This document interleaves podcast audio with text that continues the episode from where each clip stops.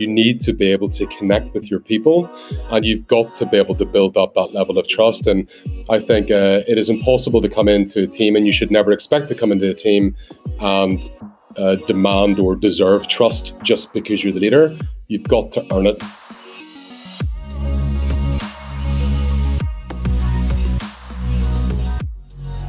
Welcome to the 10th episode of Deal, your podcast for B2B sales. And today's episode is in English as we have an English speaking guest today. And today's topic is all about how to create a winning sales team. You will find out how to identify, onboard, and train sales talents, how to create a team around that that really delivers also results, and what the underlying factors of a culture, of a sales culture are, meaning rituals, habits, and routines. Today's guest is a seasoned sales expert with over 12 years of B2B sales experience. He has done sales across basically the whole globe in South Africa, Middle East, UK, and Central Europe, built up teams, done sales himself, and as a vice president for sales uh, for the company SendCloud at the moment, he's hyperscaling the sales force with really, really ambitious growth numbers. Jonnie, welcome to the show. Thank you very much for having me. It's a pleasure to be here. Jonnie, as a way to get started, tell us about yourself. Yep, cool. So my name is uh, is Jonnie. Uh, as you can tell, I have a, a, very strange accent. So I originally come from Northern Ireland, um, from Belfast. I have got two beautiful kids and one lovely wife. Um, I've been working in sales for about 15 years now. I'm currently uh, the VP of sales for SendCloud, which is an all-in-one platform for e-commerce stores to ship and to optimize their shipping process. Um, I'm currently based in the Netherlands. I've spent the last 10 years before moving back to Europe in uh, the Middle East and Africa, specifically Cape Town and Dubai. Uh, on a personal level, I love anything to do with sport. If I can have a ball that I can catch, kick her through, I'm a happy man. Um, I enjoy adventure sports as well, diving, whether that's skydiving, or scuba diving. And a fun fact about me is that I am an underwater survivor. So um, I got lost at sea many years ago in Mozambique. I got found, and I'm still here to talk to you today interesting to find out also those special insights about you. And you said it right. So 15 years in B2B sales already. You're now uh, you are using the word hyperscaling uh, SendCloud at the moment. So you are actually now building a, a winning sales team. And nowadays, if you read through job descriptions, right, in every job description, you will find somehow like you should be a team player, like you should you will be working a team. Uh, still, we both agree that the team, the aspect of a team is even more important in the sales department, that the sales team, that word team is even more important. So why is that? Why, especially in sales, you think from your perspective, is this team aspect so important?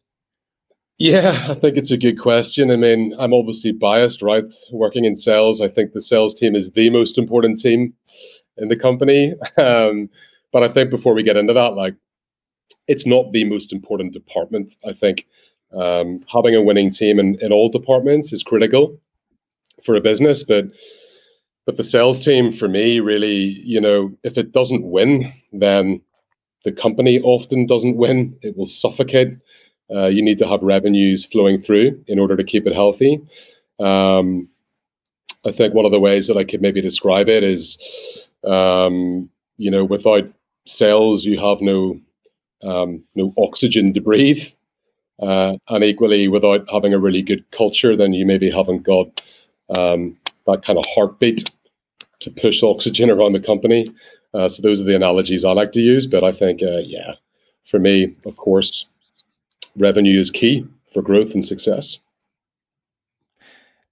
from my aspect, maybe just to just to add on what you said, right? The team aspect, especially in the sales department, and you very elegantly said, of course, the team in every department is important, and you want to have a great dynamic and like culture.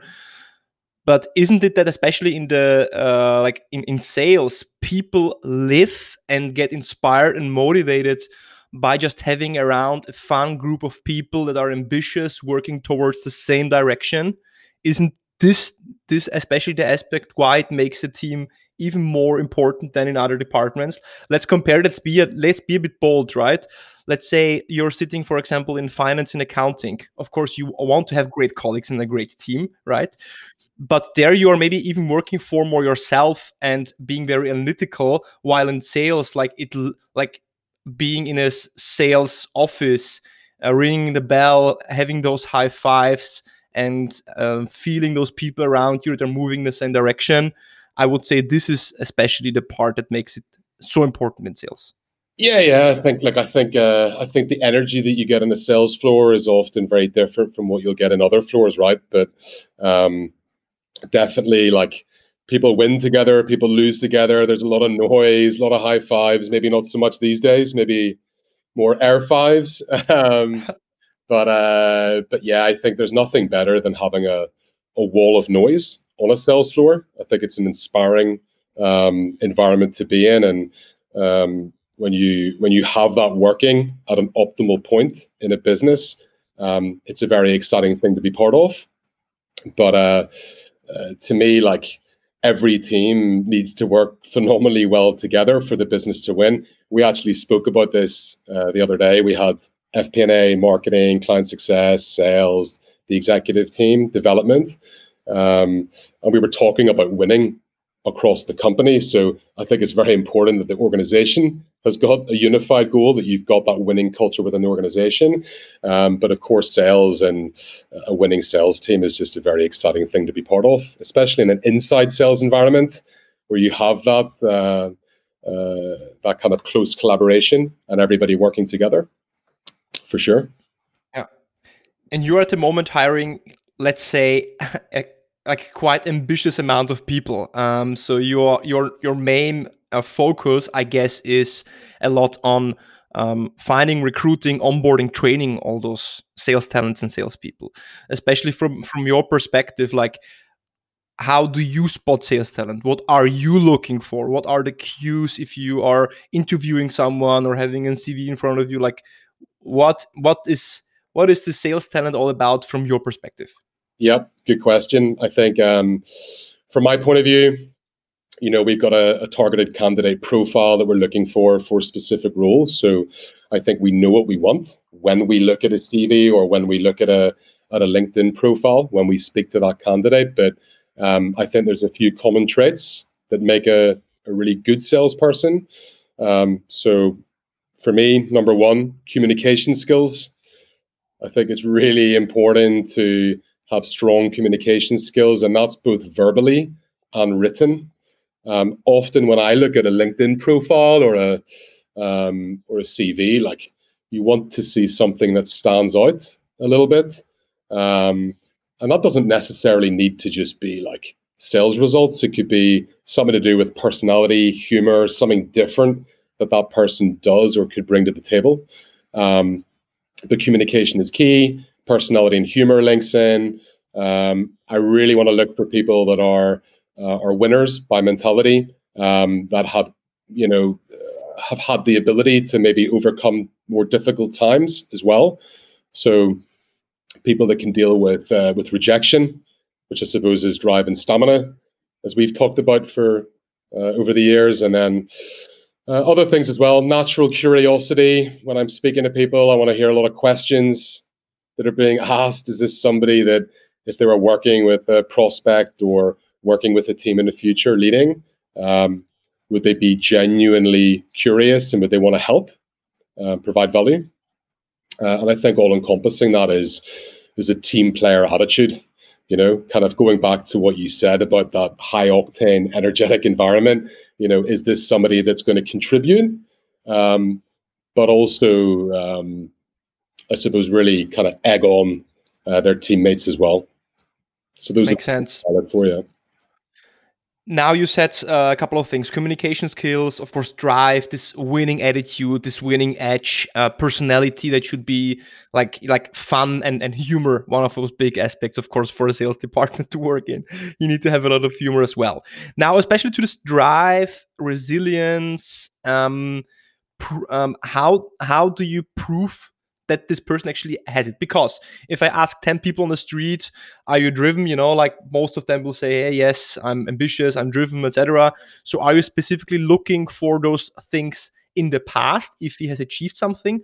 Or maybe are there some behavioral questions that you can ask to find out if this person is driven competitive? Yeah yeah, yeah certainly. Um, look a question that i enjoy asking is is often um, uh, for the candidate to kind of explain to me maybe a tough time that they've had in their life, not necessarily in a working context or if they're a, a junior salesperson coming from university, something that is not relevant to education or, or uni. Um, I'm interested in like personal experiences. So I think it's a very meaningful question that you can get to, which is um, give me a or explain a time when you've had to overcome a difficult situation um, and how you did that and what you learned from it. Uh, it brings out the human being in the interview process, and uh, it often is the most impactful question that that I lean on when I consider uh, could this person deal with the environment that we're in? Um, can they overcome rejection? Are they resilient?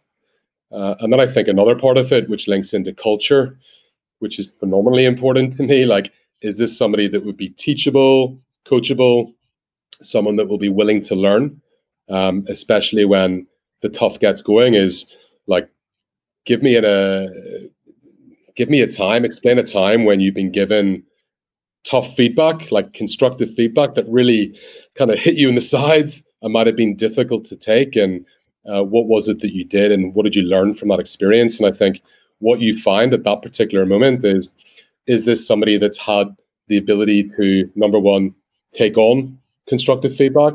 Number two, uh, use it in a in a positive way and then learn from it.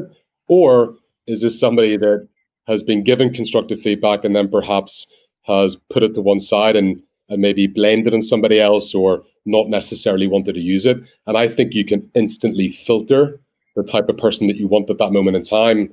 Um, what that does when you get the right answer is it reduces attrition um, and I learned this from a, a gentleman called Pete Crosby uh, from the Revenue Collective. I think I listened to, one of his podcasts recently. I have asked it in every single interview process that I've been running in the last while, and it's helped me to make the right decision with candidates. So um, I think you got two parts to it there. I really like that because some companies are only looking um, if you, if they can find proof in your CV, but I, I, think especially those behavioral questions where people need to speak out of their experience and how they handled past situations gives you a lot of insight how they will handle also future situations. And um, so, fair point. Yeah, do you think also maybe just to jump in on the just to jump in on the on the um, the drive and the stamina side as well, right? Like it depends what it depends who people are hiring. So for us, you know, we're hiring senior AEs, so people with experience that have been there and done that before and uh, have naturally learned a lot of the skill sets that you need to be successful um, in a in a sales role. But then, whenever you look for um, for more junior level talent that maybe has limited experience or, or nothing, um, if you're looking for for that top top level talent what are you often looking for? People that have excelled in pretty much anything they've done before education extracurricular activities whether that's sport or uh, other things as well. Um, so when they come into a sales environment what happens for the first time? They start losing. They start losing more than they're winning right? They start getting nine no's and and one yes and that's very very difficult for somebody to prepare themselves for. Um, and it often can be that point two or three months down the line where you see that type of candidate that's been an all-star in their life and then all of a sudden they're like i don't know if i can do this. So i think it's really important to ask that question again like go through that tough time. Um, what did you learn? How did you uh, how did you kind of progress you get a real feeling for the substance of that person, and then you can create um, the reality and the expectation for what a role in sales is like. It's not easy. If it was, everybody would be doing it. So I think there's two. It depends on the profile that you're looking for, the types of questions that you would be asking, and also the the stage of growth that the company's in. Do you need people to ramp up really, really quickly? In which case, are they teachable or not? It's uh, it depends on a on the organization. Agreed. And no matter which questions you ask, and no matter how much experience you have, you will also agree with me that at the end you will only find out when the rubber meets the road if it was the right hire. So you never like you can never be 100% sure if this if the person will be able to deal with those rejections or not. That will inevitably come. Yeah, you can't be, but you can give yourself the best chance of success, I think. And then it's about on- onboarding after that and, and supporting and guiding and feedback and a whole bunch of different things that I'm sure we will talk about.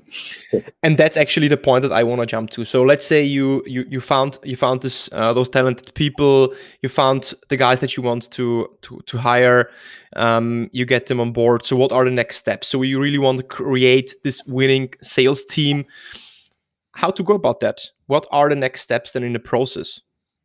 Yeah, I think uh, I think create a plan, right? Like um, it's one thing hiring a lot of great talent asking the right questions and really hitting that uh, that candidate profile.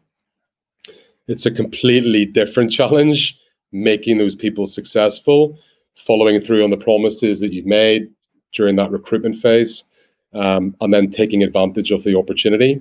So I think uh, the best way to do that is to have uh, a very clear onboarding program. Um, so, you know, what are the objectives that we're setting, right? Like, how quickly do you want that rep to ramp? Where should they be after a certain amount of time?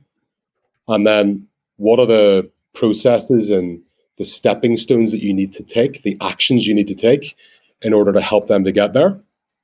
So, to create very clear expectation uh, for the candidate, to create a very clear expectation internally with your team for how to help them, and then to have a very, very good measurement of success. You know, um, scorecard tracking, regular feedback sessions, things like that. Um, if you're unable to do that, it can become a little bit blurry, uh, and before you know it, you know, two three months has gone by, and you mightn't have had the traction that you were looking for on both the leadership and also the candidate side. So you've got to be quite uh, quite detailed and very focused. So it's not like, um, hey, welcome. This is your first day. Let's sit here. Here's your here's your computer and just go with the flow. But you need to have a quite, as you say, quite rigid plan of okay, this day we'll be training this. Second week, those are your KPIs. This day you have this type of training. Like, is this is this the way you you wanna you wanna frame it or? Yeah, yeah. Look, I think I think people that could be listening to this will definitely have had the experience of the uh, the computer and the phone. Um, all the best. Have a good time. We're going to support you. Um, I think that still happens quite a lot, unfortunately, even in some great companies. Um, but that's not sustainable. It's not scalable. It's not going to give people the best chance of success. So for me, yeah, it's a meticulous plan. I think the um, uh, the detail is really important. Uh, funnily enough, we've just been doing this within our team. Um, uh, we're preparing for 20 new people to begin next week. Um, so maybe the things that we've done, right? Um, first of all, pre-start communication, like what sort of expectations are you setting for those candidates? They're getting excited to join. Your team are getting excited for them to join. How are you preparing everybody um, to create that best initial experience? Um, a couple of fun things that we've done is put together, you know, a cool something as simple as an email, right, with like a welcome deck and um, maybe some uh, top insights on the market, um, some cool kind of things that they'll be getting up to in the first week or so. Um, but then also just personalizing it a bit. Uh, one of our, our team leaders sent out a, a, personalized video with a bit of humor attached to it. So, yeah, it's just about creating expectation and a bit of fun. But then, equally with our team, we've prepared the full organization for what it's going to be like to to amplify the team by 20 or 30% overnight. What the challenges could be with that. So, uh, the risks that are involved with hiring so many people, and then also to come up with mitigation to those risks. So, um, you know, what sort of objections could we be dealing with? Just like when you go into a sales process, the best salespeople are the most detailed. They're looking for objections before they come uh, in that meeting, and you're thinking of the different scenarios that you've got so that you can win I think exactly the same thing comes with people um, and really providing a, a good structure for success. So we've got that pre-start communication to set expectations on both sides. Then we've got a very, very clear ramping plan for 120 days, so for four months. Um, that includes everything that um, our new team members will learn. So, what's the training schedule looking like in order to help them get ramped? Uh, internally, then, who's going to be running that training? What's the best way of delivering training? Uh, there's many different ways of doing that. And then I think for the candidate, um, what are their expectations? What are the KPIs that they need to hit? And what do we need to drive as leadership team to make sure that month on month we're improving and we're getting to that point where uh, we can be successful? And from my experience, you know, if you get ramping right and the, and the sales consultants or uh, account executives are successful in the first three to four months, 90% of the time they will go on to be successful. If you fail, uh, there's a good chance that you could be parting ways at some point. So, uh, really, really important. Those are the things that we are kind of mapping out. You mentioned a couple of, uh, like a ton of things which are very tangible, op- operational details on the level of each hire that you are taking on board. Um, you've been actually taking over as as a VP of sales just a couple of months ago, and you were kind of um, yeah, establishing the whole structure, sales structure, culture, this winning team structure you will actually setting in place um, from scratch.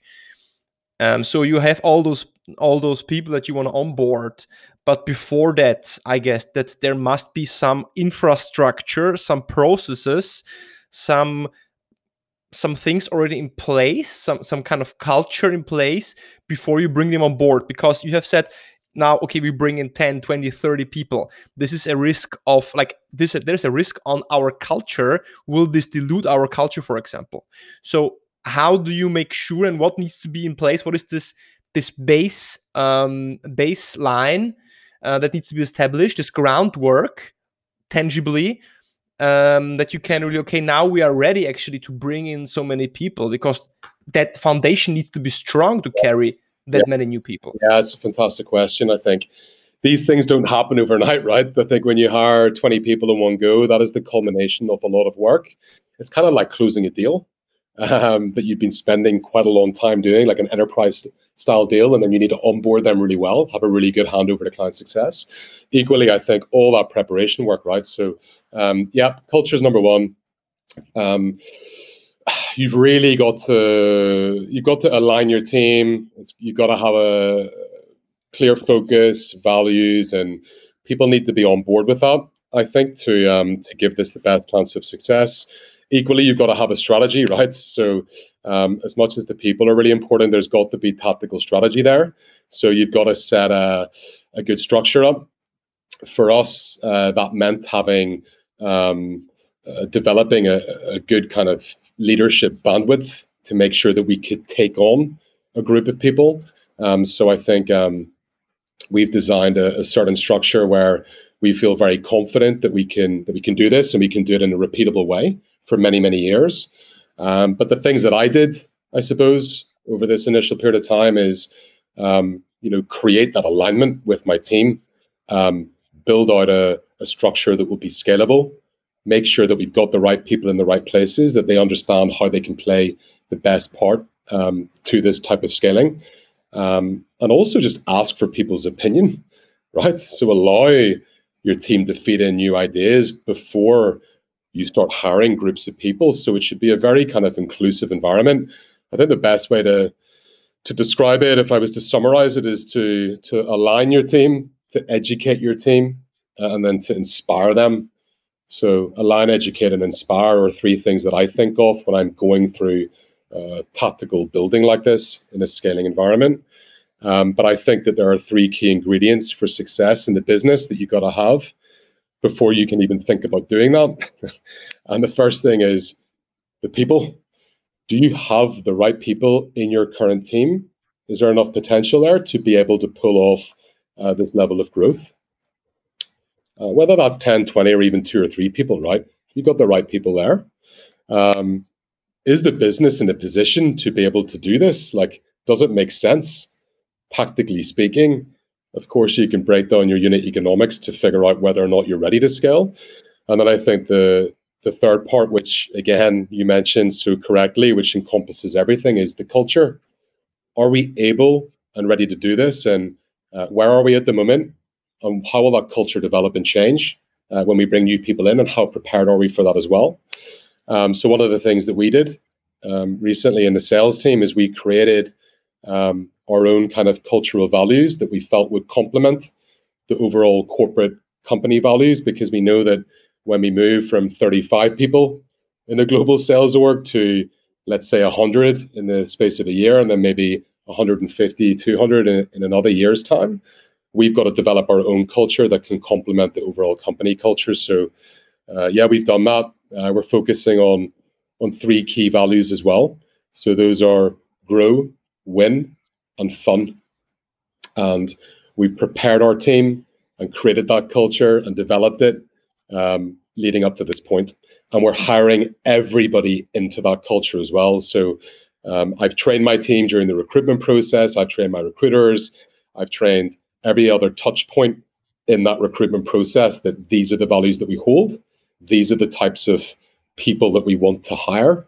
And um, uh, yeah, there's no uh, there's no flexibility on that. Like it's got to be uh, 100% cultural compatibility because we know if we get that right, with the right strategy and the right onboarding plan that we'll have the have the, the highest chance of success. So you mentioned three things. You mentioned uh, people. There must be the right people in place to really, yeah, carry uh, uh, carry that culture, carry that growth, carry that um, winning team. Secondly, a business is the business mature enough? Does it make sense to hire new people to actually bring new people on board? And the third point was culture, uh, and you mentioned. Uh, the, the values that you established within SendCloud. Of course, culture is now an extremely fluffy thing. So, culture, like what is culture, right? Um, if I go to a if I go like into a sales office, like like at a sales floor, you you mentioned before that wall of sound and this that this intensity. Um, if I just uh, drop by a sales floor um, and I'm a yeah, I have never been to a sales floor before.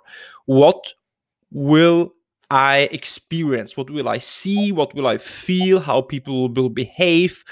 Are there any gadgets, things that they will use? Like how I can how I can see how how I can really tangibly understand. Okay, wow, this is this is a proper winning sales culture. If I enter a sales floor. Yeah, I think if you've never been in one before, one of two things is going to happen. Either either you're going to walk in and never want to leave, or you're going to walk in and run out of there as quickly as you possibly can. um, but what are you going to see? Like, what are you going to see in a um, in a successful SendCloud office? I think if we use the my current context, I think you're going to see a lot of uh, uh, a lot of people standing up, walking around. Maybe not so many people just sitting at their desk. You're going to see a lot of. Uh, you're going to hear a lot of noise. You're going to see a lot of people. Um, I think quite sort of physically energetic in the way that they'll be communicating with each other. Uh, when you look around the room, you're going to see a lot of screens on the walls with data. You're going to see a big, massive gong, like most sales floors have. Um, you're probably going to see uh, a few funny things like Nerf guns and toys and all that sort of jazz, right? That I think is uh, is synonymous with with SaaS sales these days. Um, but you're going to see, uh, I think you're going to feel a lot of um, you're to feel a lot of progression like something is happening in here like there is genuinely a a heartbeat and uh, and that's what we hope for. It's certainly not going to be quiet.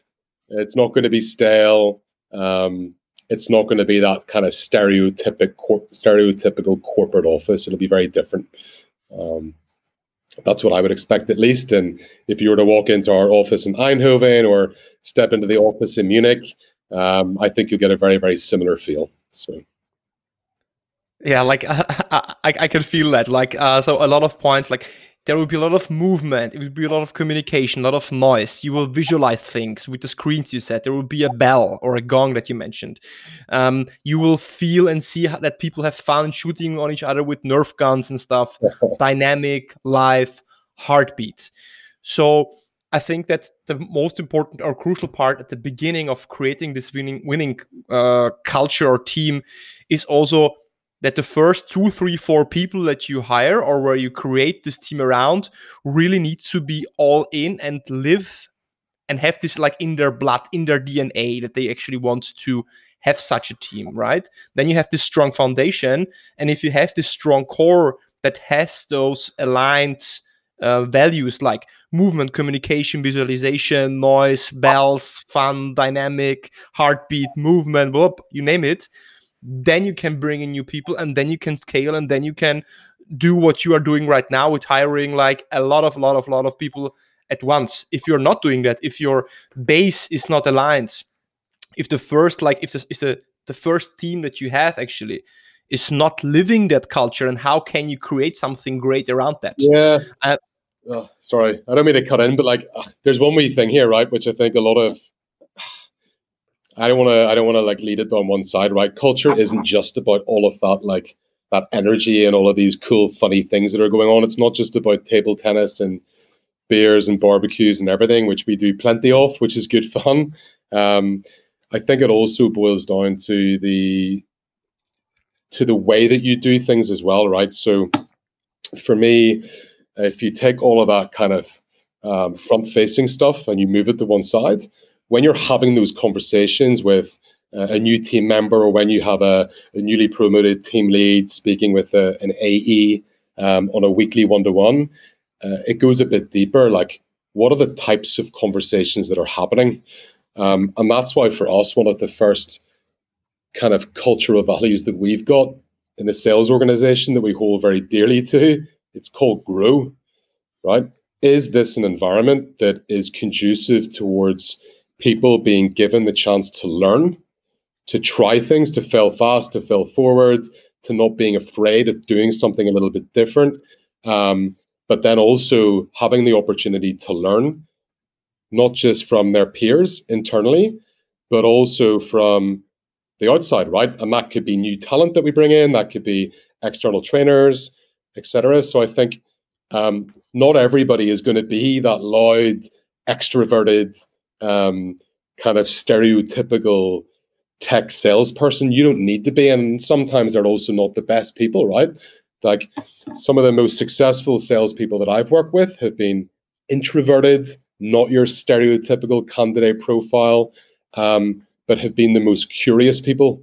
You know, people with really, really strong business intelligence that just want to understand how to fix a particular problem and are genuinely curious. They're maybe not even motivated by money, which I think you look at most salespeople for being, you know, wanting to hit that big commission check and all these sorts of things. Like you've got very different types of um, of people, and I think it's really, really important when you're building a team to have uh, a magical mix, this diversity. And I actually wrote a post about this this morning.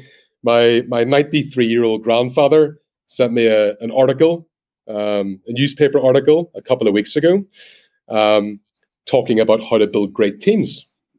So this is just a, a, random story. Hope you don't mind me telling you. Um, so uh, so yeah, Sir Clive Woodward. He was the the coach of the uh, the World Cup uh, English winning rugby team in 2003. And there's a really really good article uh, written by one of his his players at the time and he was reflecting this guy will greenwood he was reflecting on what made them the world cup winners. Like why were they the best team in the world? And he said something that was brilliant and it says great teams need all types but the key is blend. And so when he was reflecting on that period of time he came up with a few things which i think can be completely attributed to a sales organization or, a, or any company in general but he said that he attributed what made that team great to these things. Number one, the magic in the mix, the diversity. Number two, you gotta have different perspectives and expertise. Number three, experience and youth at the same time. Number four, complementary strengths that can cover weaknesses. Uh, and number five, with so much difference, then you need to have strong togetherness, which is the culture that's like the glue. Um, and for me, when I was thinking about it, I was just like, oh, every single point in this is relevant. when I'm thinking about taking a team from 35 people up to a, hundred, a couple of hundred people as well.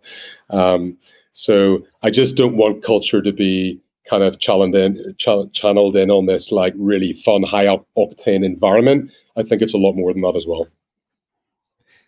It definitely is. It definitely is. And you mentioned especially the diversity, and I think the biggest pitfall, or where maybe sales leaders get get blinded by is that they're looking for people that are especially like like loud and extroverted, but not necessarily uh, must a excellent salesperson be loud and extroverted. Like as you said, I've seen uh, I've seen excellent salespeople that they are actually quite introverted from their baseline, are maybe more on the reserved um, uh, side of the scale, but are extremely curious uh, extremely smart, are good in listening and asking good questions, and have also this um, yeah, genuine curiosity, uh, able to build also trust with um, C-level decision makers, which is important. So that's the one thing that you mentioned, and um, diversity, of course. But the third point you didn't mention, but I'm sure you also think is important, not just to have this dynamic and fun environment,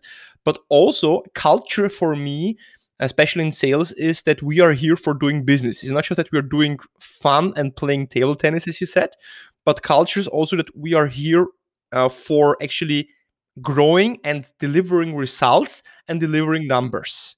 And having that uh, in your sales culture, team DNA is also a very important aspect. And balancing those two out, this this fun aspect um, and this serious business aspect, is quite often a stretch. Do you have any any thought, especially on, on that part? Yeah, I think it's a really good point as well. Um, I think you and I come from the same school of thought as well, which is good. But uh, yeah, I think to your point, um, business needs to be done. So I think that fits in with uh, a, a, level of standard that you've got. Um, what type of standards does this person hold themselves to? Um, so I think, first of all, as a leader, you've got to set the right standards, the right expectation. They need to make sense. They should be understood, uh, and then um, you know on a on an individual level, being able to to meet that, to exceed that, is something that we would certainly look for. So I think in a sales environment, hundred percent is the job. That's the way that I look at things. That's what you've been hired to do. Your target is the job. That's it. So what type of person are you? Are you 110, 150, or a 200% person? Uh, don't stop when you get to a certain point. And I think we look for people that uh, really are highly ambitious, that uh, want to try to go to that next step each time.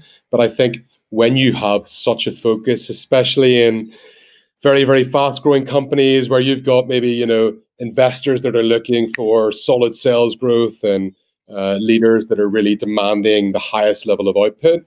Um, there's a whole bunch of different pressures that can be involved with that. And I think you've got to balance it out with enjoying what you're doing, right? And that's the fun bit of it. So there's lots of different ways that you can do that. Um, I think it can be as simple as giving people a little bit of a pat on the back as a leader and saying, hey, you're doing a good job. Like, take a little bit of a breather, like, enjoy this moment. It could be celebrating those small wins, but then also celebrating, you know, larger kind of um, team goals or company goals that you've been working really well towards. So I think you've got to have a level of um, uh, an ability just to take the time to enjoy the present. That's stuff that we, you and I, have spoken about over the years. I think um, it's easier said than done. A lot of people don't do that. And if they don't do it, they're missing a trick. I think as a leader, it's it's your job to make sure that people can uh, can enjoy uh, the good times, but also learn from maybe when it's not going so well as well. Um, so yeah, there's a healthy balance.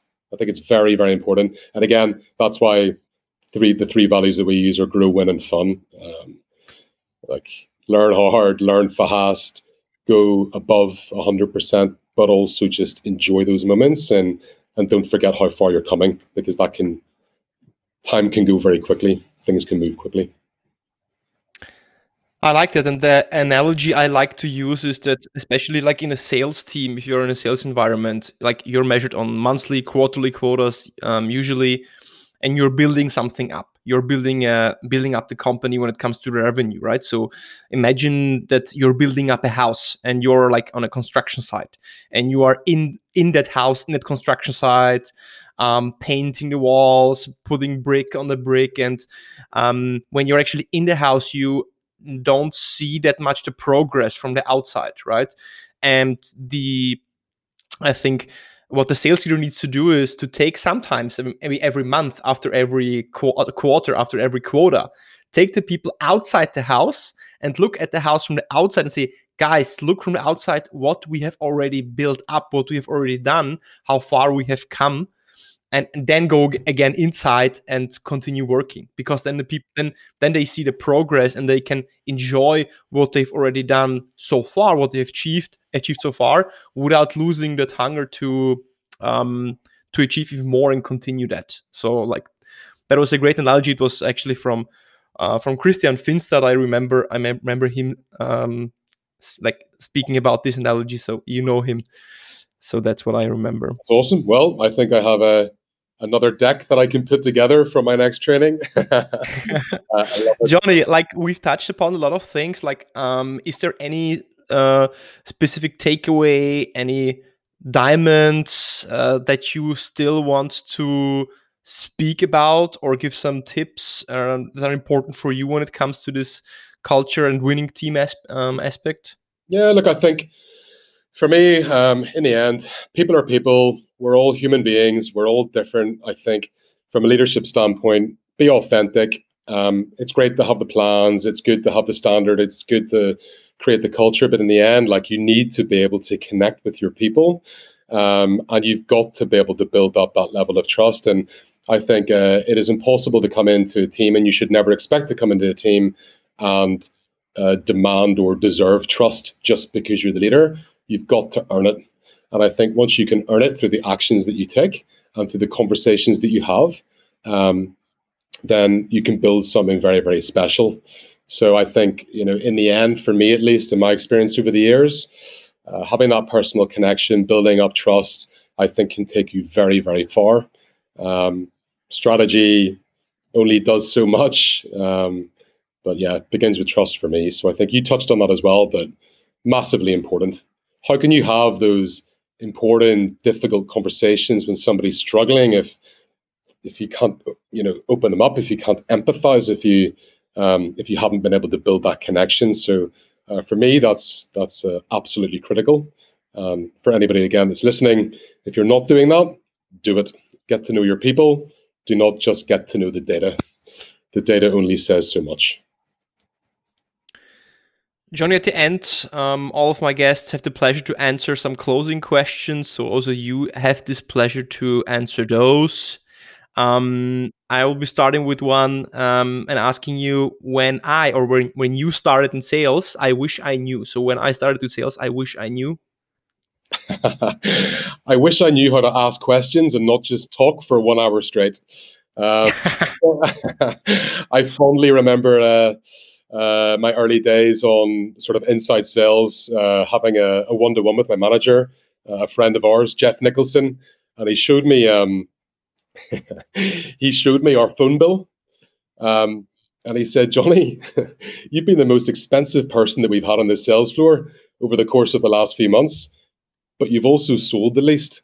spoken the most on the phone, but you've sold the least. Do you know what it is? And I was like, oh, I'm not too sure. He said, well, you speak 90% of the time on the phone.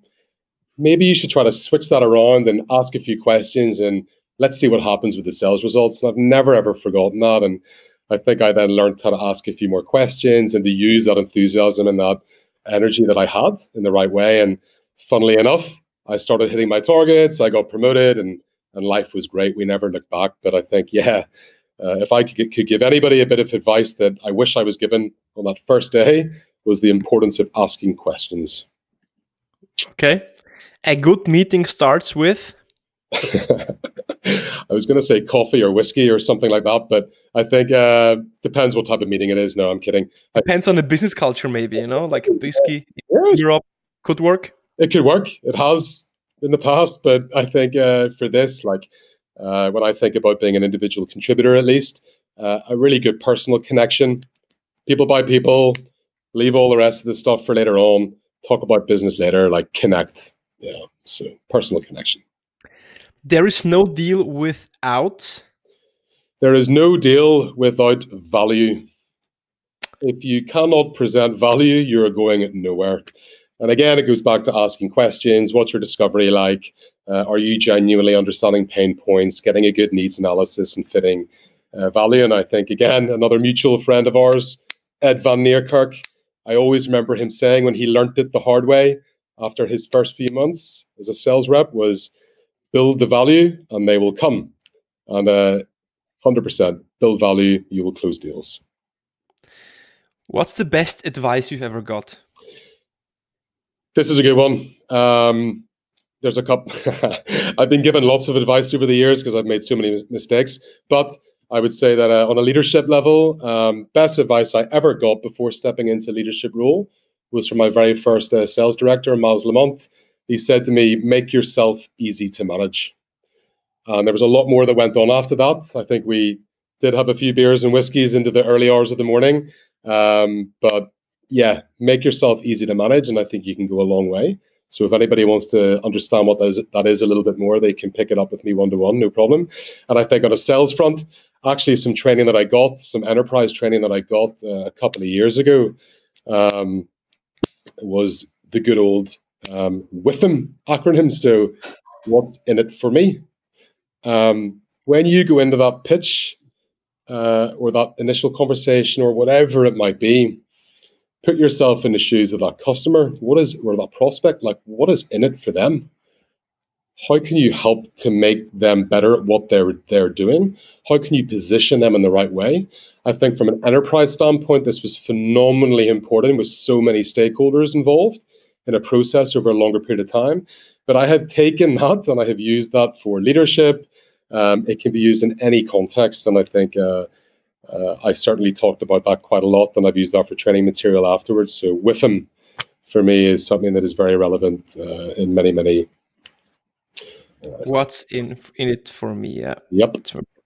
And what's the worst worst advice you've ever got? Oh God, that's a good question. Um, look, I've been fortunate enough to be around many, many good leaders for a long time. Uh, without uh, going into too much detail, yeah, I think in some of the early days, I was told just to chuck out as many numbers as I could do, which in some senses instances makes sense, right? Quantity is really important, but uh, maybe I wasn't given the best advice in terms of asking questions, like I mentioned, and uh, some of the quality side of business as well. So, um, yeah, like when I go back to the early days and I think about why I failed, I failed for many reasons, like uh, that I could have fixed. But I think I remember specifically being given advice just to chuck out quantitative numbers, and it doesn't work that way. There's more to sales than that. Um, so for anybody that's starting out a sales career, um, I think you need to have two aspects. Like quality uh, is phenomenally important, and it must it must connect and link to uh, to quantity as well and understanding data. So, uh, yep, how do you think sales will change over the next years, especially the like the B two B aspect of sales? That's interesting as well because I think like coming in to SaaS in the early days, uh, how people sell and buy is very different to what happens at the moment. Um, obviously, we've seen a lot more automation, a lot more, a lot of extra kind of tools and tech stack that can help um, uh, sellers, but also can help buyers. So I think uh, it's already happening, but I believe that it's going to become more and more automated as a result of the automation and the tech stack. I think it's going to become even more important to have that personal touch as a sales rep to be able to connect with the buyer. Um, and I think for uh, for buyers, they're going to expect it. You know, most people when they go into a demo these days, they already know what they want. They've looked on G2 Crowd, Capterra, uh, whatever it is, right? They know who you are. They understand what they're wanting. They've spoken to uh, their peers in different uh, sales groups, etc. So um, I think the personalized touch is really important, and I'm really interested to see how people are going to be working with that to their advantage. Uh, it's interesting. Specialization versus full sales cycle. I'm interested in that side as well. Will specialization continue existing? Will we become a little bit robotic? Will it not? I don't know. Let's see. Future will answer all our questions. Oh, will it on on the personal note, uh, what's your favorite movie and why? uh, I don't watch that many movies anymore, and I'll tell you why. I've got a six-year-old and a two-year-old. okay. I watch a lot of cartoons, um, way more than I uh, than I had done before. So I feel like I'm going back to my my childlike state when I have spare time. Um, like I don't know. I love some of the old school classics. I like easy watching stuff. I'm in the. I'd be a big Al Pacino fan, so I like The Godfather and gangster movies. Why? I don't know. I just do. Um, I'm a pretty. I'm a pretty normal person. I like a lot of Netflix series these days and easy to easy to watch stuff. So um, some of the most popular stuff. Uh, one of the things that I do really enjoy is like true stories and uh, sports. Coming from a sporting background, uh, that winning mentality. I did watch a, a killer kind of uh, sporting documentary recently. I think a lot of people have seen it. Um, what's the name of it? I think it's Dawn Wall. So it's about these climbers that were climbing Yosemite um, and the the challenges that they had. I mean, if if you haven't watched this, I don't think that you have. You absolutely have to watch this. When you see these types of yeah, so Dawn Wall. When you watch these types of um, of documentaries, I kind of come out of it inspired and wanting to go and do something like break a world record or push myself to my limits. I end up often falling asleep and waking up the next day and continuing with my normal life. But uh, I like to get inspired by certain things. So beyond cartoons and gangster movies, I think, uh, yeah, something like that would be pretty cool. Interesting. Jonnie, where people can catch you if they want to connect with you, ask questions, or want to get hold of you?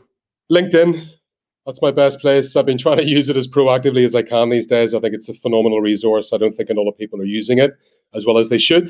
So I made a, a commitment to myself this year to be as active as I can, uh, not just in engaging with other people's content, but putting some content up myself. So always happy for a message, always happy to jump on a virtual coffee these days if anybody wants to chat. Um, that's the best place. So Jonnie Cartmill uh, on LinkedIn. We'll put it in the show notes as well, so you can uh, catch Jonnie um, afterwards, also on LinkedIn.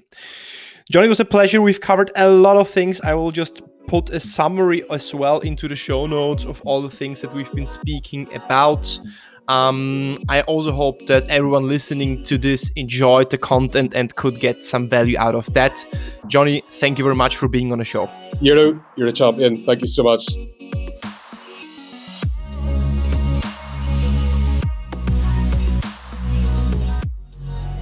Wow, what an episode this was. I hope you had a pen and paper and took some notes. If not, re listen uh, this episode and really take some notes because Jonnie has dropped some really interesting content and really usable insights that you can apply in your daily sales life. Some takeaways that Jonnie would give you is first of all, culture first. You really need to build first of all the strong foundation before before you can scale a business. So this means really aligning the team, having a strong core with shared values and standards that are really shared, um, and then recruit people that excelled in other areas, maybe in sports, but also that, that, that have approved track record of also having it not easy in life. So, meaning having setbacks. Um, and then it's all about having a rigid onboarding plan, creating trust with your people, not assuming that just because you're the leader, people will trust you. People won't trust you just because you're the leader. You need to create the trust by yeah, giving them sometimes maybe a, a, a pat on the back if they deserve it, but also push for constructive feedback. So um, there's a culture of continuous learning. If you like the episode, follow us on Apple Podcasts, follow us on Spotify, share the episode, share the podcast with your colleagues on LinkedIn and on Instagram, and see you soon on the Deal Podcast.